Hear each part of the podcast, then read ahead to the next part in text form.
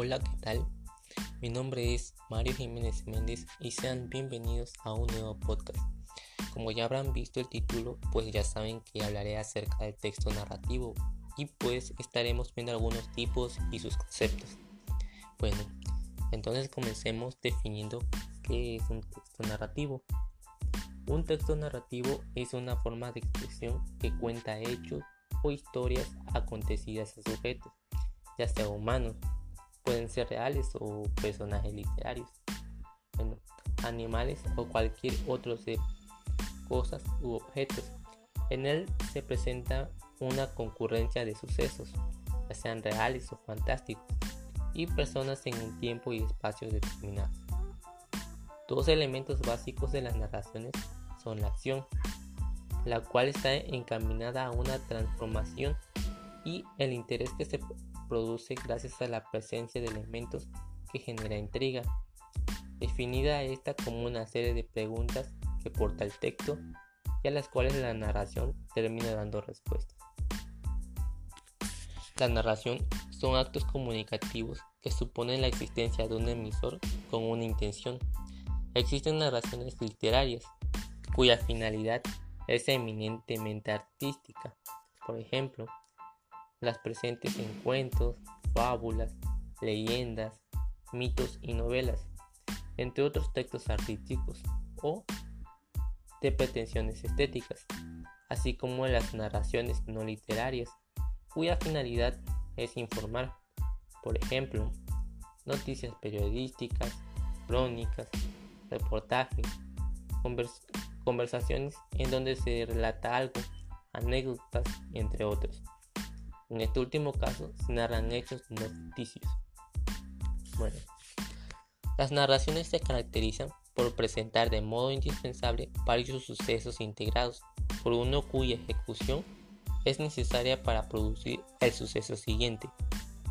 Estos sucesos se realizan cronológicamente, por lo cual en las narraciones predominan marcadores o conectores temporales, tales como antes, después, a cabo de una semana, entre otros, en una serie de progresiones lineales que determinan una construcción regida por el esquema causa-efecto.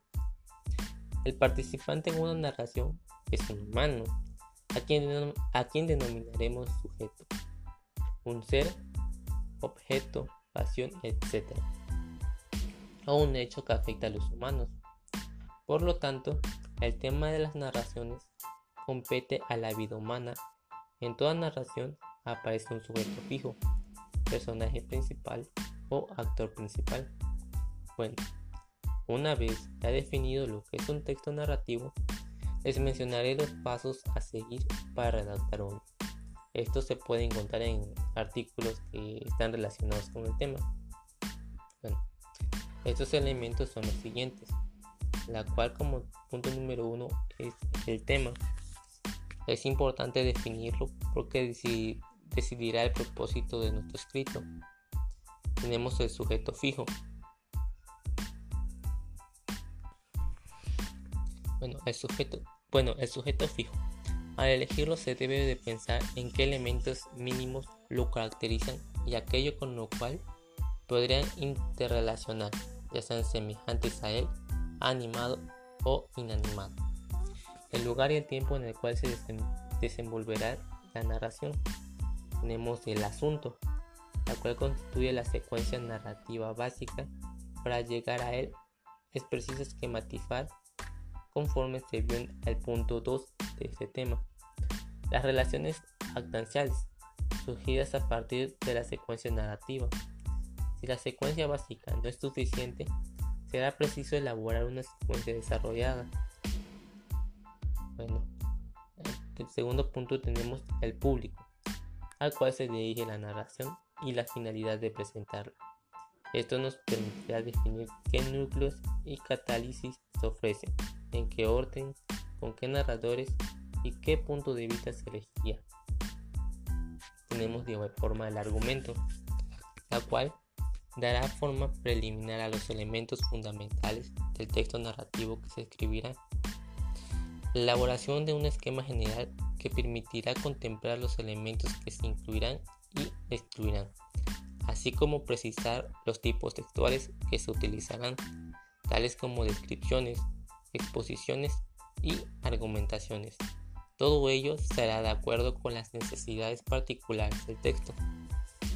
Para concluir, les explicaré acerca de los tipos de textos narrativos, como lo son la narración informativa, administrativa y narración literaria.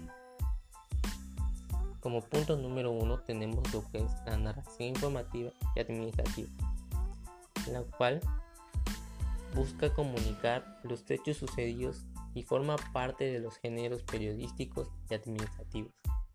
En estos géneros resulta esencial dejar muy claro el hecho, contestar las clásicas preguntas hipotéticas del periodismo que son como por ejemplo, ¿qué? ¿Cómo? ¿Cuándo? ¿Quién? Aunque no se especifican las preguntas. Y por último, tenemos la narración literaria, la cual dice que, que es de manera general Podemos decir que en la narración literaria intervienen varios personajes que piensan, hablan, se relacionan y realizan acciones en un tiempo y lugar determinado, aunque la estructura y la extensión del relato pueden ser variables. La narración incluye también descripciones y diálogos que ayudan al lector a conocer cómo son y cómo piensan los personajes, además de las reflexiones o juicios o sea, por medio de los diálogos internos que hagan los protagonistas y el narrador. Acuerdo a su mayor complejidad, las narraciones se clasifican en cuento y novela. Bueno, con esto concluimos este podcast. La verdad espero que les haya sido útil y pues muchas gracias por toda su atención puesta. Y con esto me despido de ustedes y adiós a todos.